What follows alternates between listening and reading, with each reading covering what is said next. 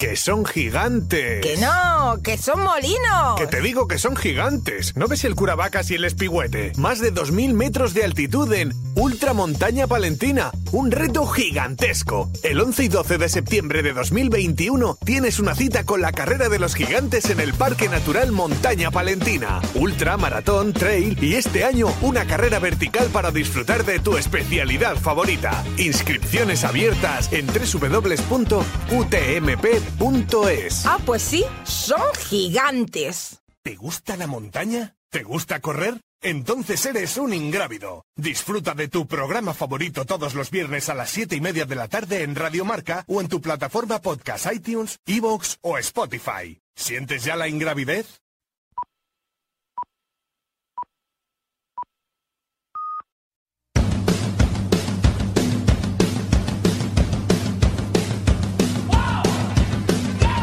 Ingrávidos con Juanjo López.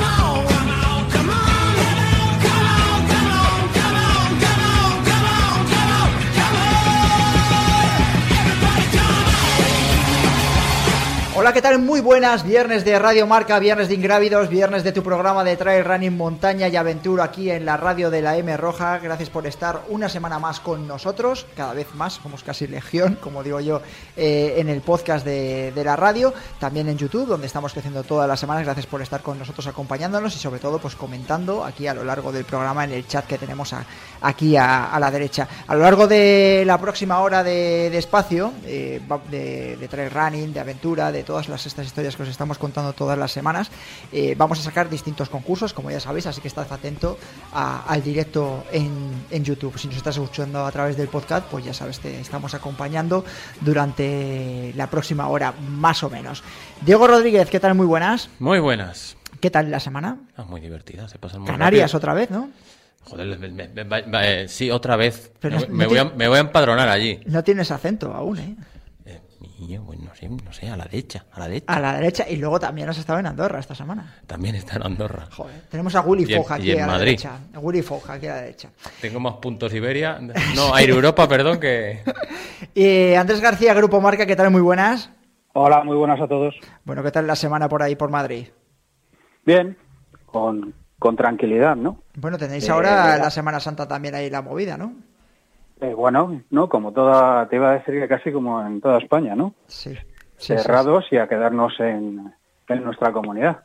Bueno, a, ver cómo vienen los de otros países, eso sí. Eso sí, a ver cómo vienen los de los otros países, sí que ahí está dándole un toquecillo. Mira, Gonzalo también se queja, sí. Bueno, ahí está, eso lo vamos a dejar para los programas un poquito más de, de actualidad. Eh, vamos con la noticia de la semana. Hoka One One, la marca que nació en las montañas y que gracias a su máxima amortiguación y estabilidad satisface las necesidades de todo tipo de corredor. Triatletas, ultrarunners, corredores de montaña y velocistas confían en su gran ligereza y máxima amortiguación. Hoka One One, queremos que corras más rápido, más seguro, más lejos y por más tiempo. Queremos que seas valiente y que no tengas miedo a volar. Time to Fly, disponibles en tu tienda running de confianza. Noticia de la semana patrocinada por Joca Oneone, eh, la leemos en el portal de referencia marca.com, eh, Carlos Soria rumbo al Daulagiri con el apoyo de, eh, de Telefónica. Carlos Soria pone rumbo al Daulagiri, la séptima montaña más alta del mundo. Parte este 29 de marzo, es decir, esta semana ya, en busca de uno de los dos ocho miles que le faltan para convertirse en la persona de más edad, 82 años, en completar los 14 techos del planeta. Y lo hará con el respaldo de Telefónica. Carlos Soria, ¿qué tal? Muy buenas. Hola, buenas tardes. buenas tardes.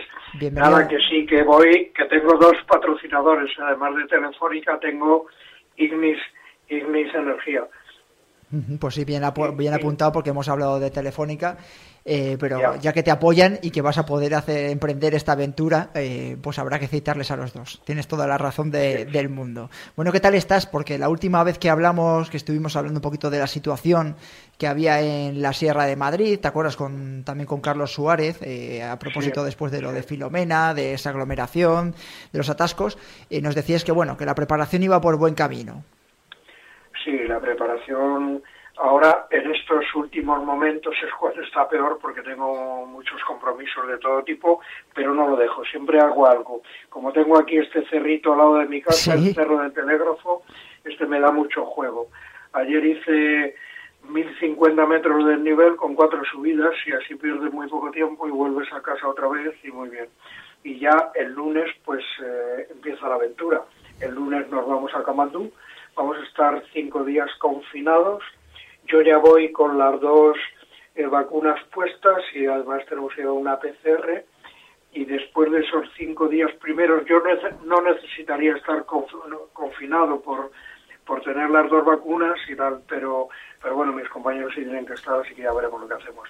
Vamos a estar unos días por el Valle del Cumbo, aclimatando como otras veces, subiendo cumbres de 5.500, 5.700 metros y aproximadamente el 17 de abril llegaremos al campo base de la Ulajiri y ahí pues ya en muy buenas condiciones, de, después de estos días en altura, pues estaremos preparados para ir lo más rápidamente posible a la cumbre, pero eso será en el mes de mayo, pienso yo, pues hacia del 10 para adelante, eso nunca se sabe, pero bueno, lo antes posible que podamos que haya, queremos estar preparados para la primera oportunidad que se pueda presentar, pues poder intentar la cumbre.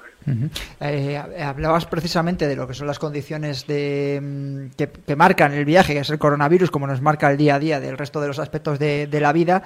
Eh, las dos eh, inyecciones que te han puesto, las dos dosis de, la vacuna, que ahora me dirás... No, me han puesto una, la siguiente me la ponen el viernes. Ah, eso es lo que te preguntaba, vale. ¿Has tenido algún tipo de efecto, de efecto secundario? Con la primera que me han puesto ni me he enterado. Esperemos que con la segunda me pase lo mismo, ojalá. Pero con la primera nada, absolutamente nada. Vale. Eh, luego, al margen de lo que del confinamiento que tienen que seguir allí, ¿os han dicho dónde os dejan confinados? Eh, ¿Cuando lleguéis allí al aeropuerto o cómo? Estamos en un hotel. En un hotel dentro de Kamandú, en un hotel en buenas condiciones, y ahí vamos a estar cinco días. Y después de esos cinco días, pues volamos a Lucla, y empezamos nuestra nuestra aclimatación y nuestros entrenamientos por allí. Eh, Andrés García. Hola Carlos, muy buenas. Eh, Hola. Siempre te, he escuchado que un poco el Daulagiri es esa montaña que tienes más ganas de ir a, por ella porque eh, las anteriores experiencias siempre ha sido como un obstáculo, ¿no? Y no sé si es eso se discutió un poco en, lo que tú quieres reflejar, ¿no? Con esta ascensión un poco en, homenaje de, las personas mayores, ¿no? Que tan mal lo, han pasado en este último año. Sí, eso es una de mis... Yo quiero subir al Daura Giri, desde luego, es una montaña que por unas cosas u otras ha habido siempre problemas y no he podido subir. Ha habido montañas más complicadas. En el K2, pues lo intenté tres veces y a la tercera subí.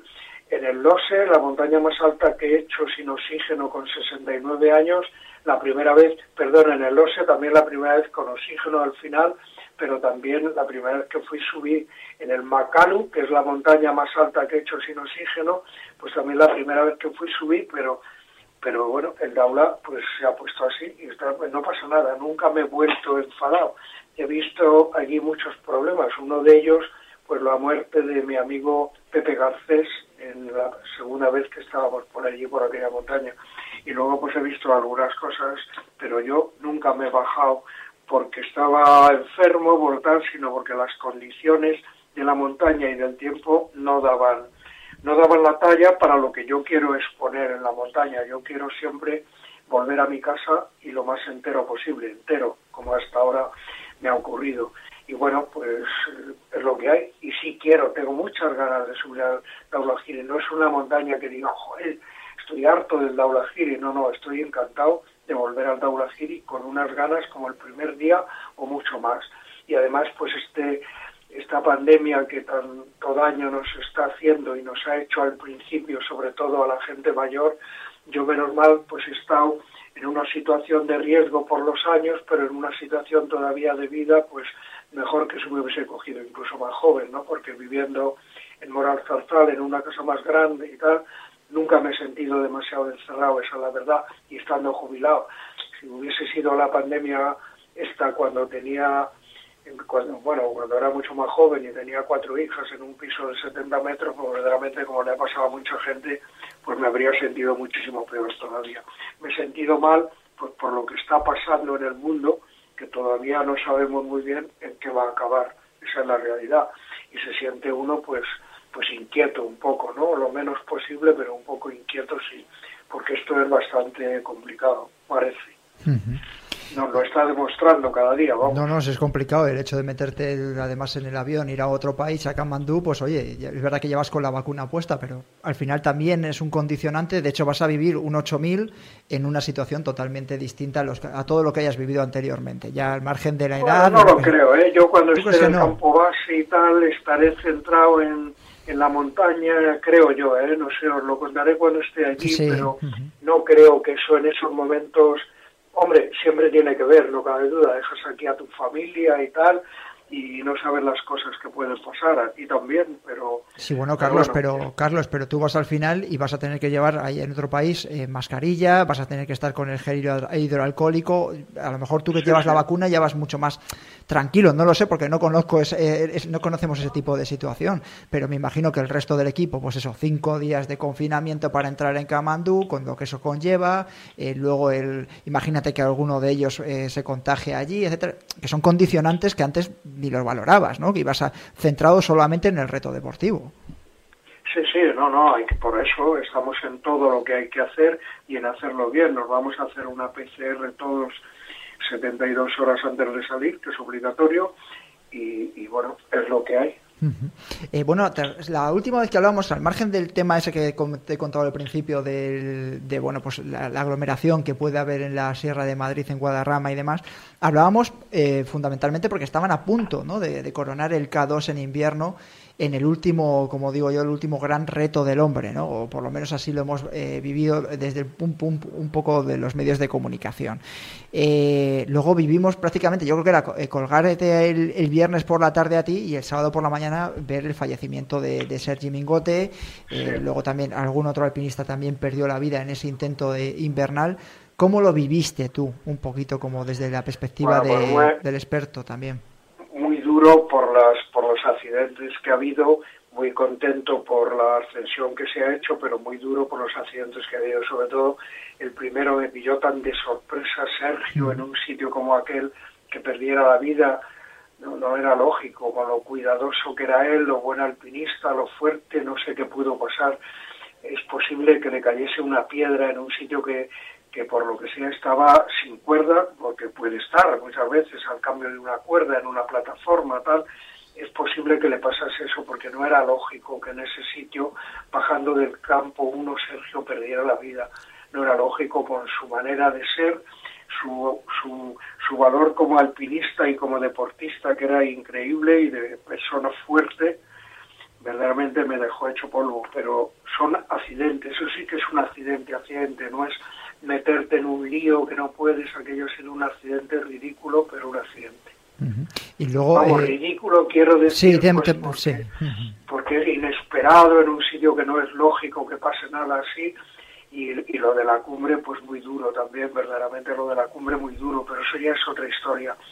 Iba gente muy fuerte, dos muy fuertes, uno menos fuerte, dispuestos a arriesgar mucho, porque yo conocía a JP y a Ali, y verdaderamente era gente muy lanzada, muy lanzada, y bueno, pues ahí arriba puede ocurrir cualquier cosa, no cabe duda, del cuello de botella para arriba, incluso incluido el cuello de botella, pues hay que estar muy seguro de ti, del tiempo y de todo, y ahí no sé lo que ellos arriesgaron y como dos personas tan fuertes pues se quedaron ahí arriba o desaparecieron, vamos.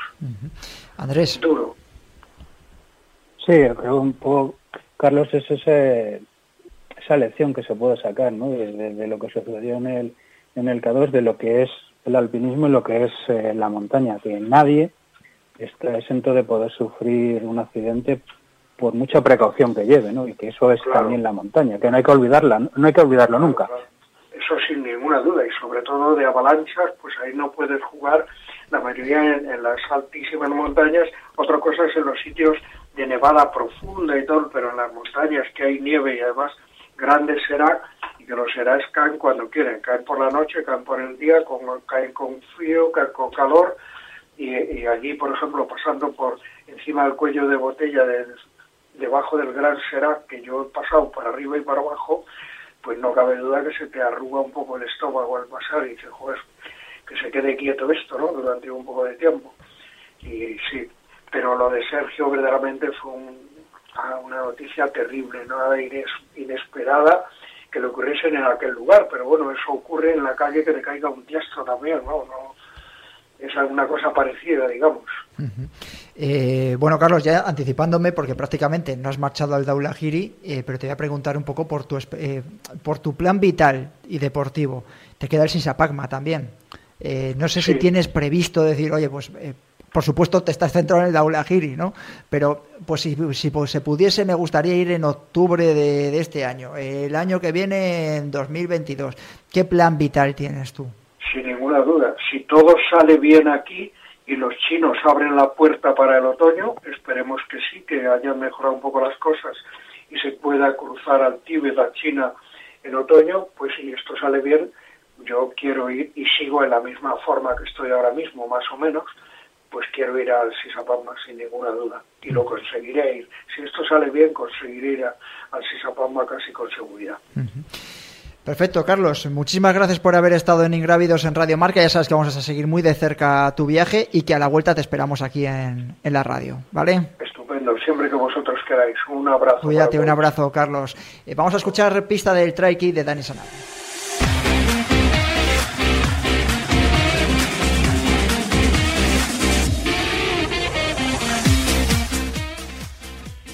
Buscamos a una atleta internacional que debutó en una carrera de montaña en el año 2009.